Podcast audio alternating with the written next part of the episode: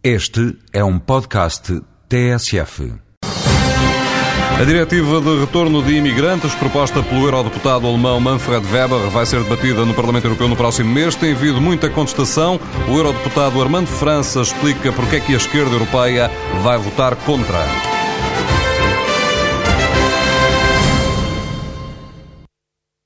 Porquê é que ainda não foi encontrada uma solução de consenso no que respeita à diretiva? Genericamente estamos de acordo com ela e com a necessidade desta iniciativa de diretiva do retorno. A, un... a nossa divergência é apenas no chamado eh, artigo 14.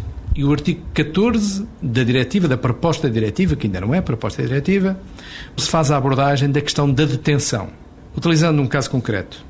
Uma posição é uma posição que procura salvaguardar a segurança em detrimento e em prejuízo dos direitos fundamentais, dos direitos humanos e da dignidade da pessoa humana.